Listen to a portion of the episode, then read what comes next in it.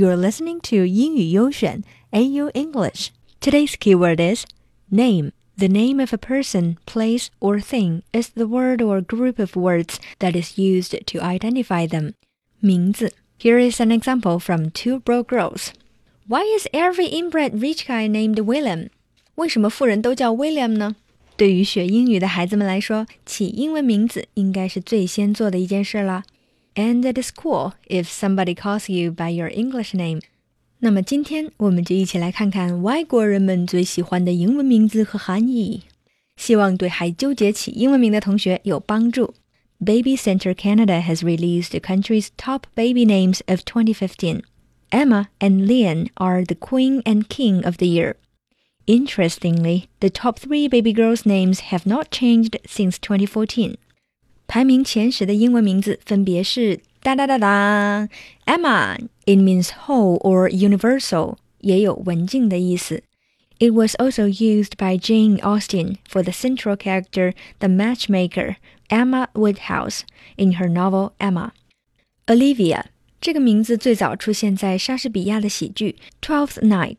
In the play, Olivia is a noblewoman who is wooed by Duke Orsino, but instead falls in love with his messenger Cecilio，有橄榄树和平者的意思。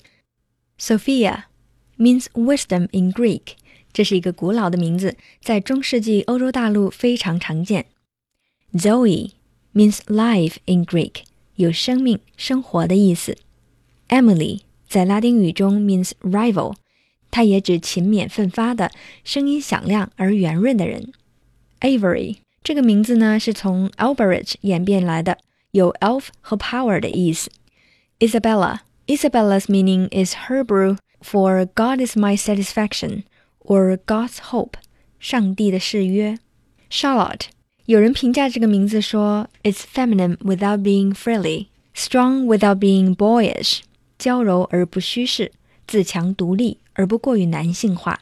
Lily from the name of the flower a symbol of purity，百合，纯洁的象征。Eva 有水的意思，也有美貌、柔和。排名前十的这些名字，It seems these names are not common in China. So which name do you like? And what is your English name? Tell us on our WeChat. Search for AU English, A Y O English. 男同学们，Don't worry. Next time we will talk about the top 10 boys' names. See you next time.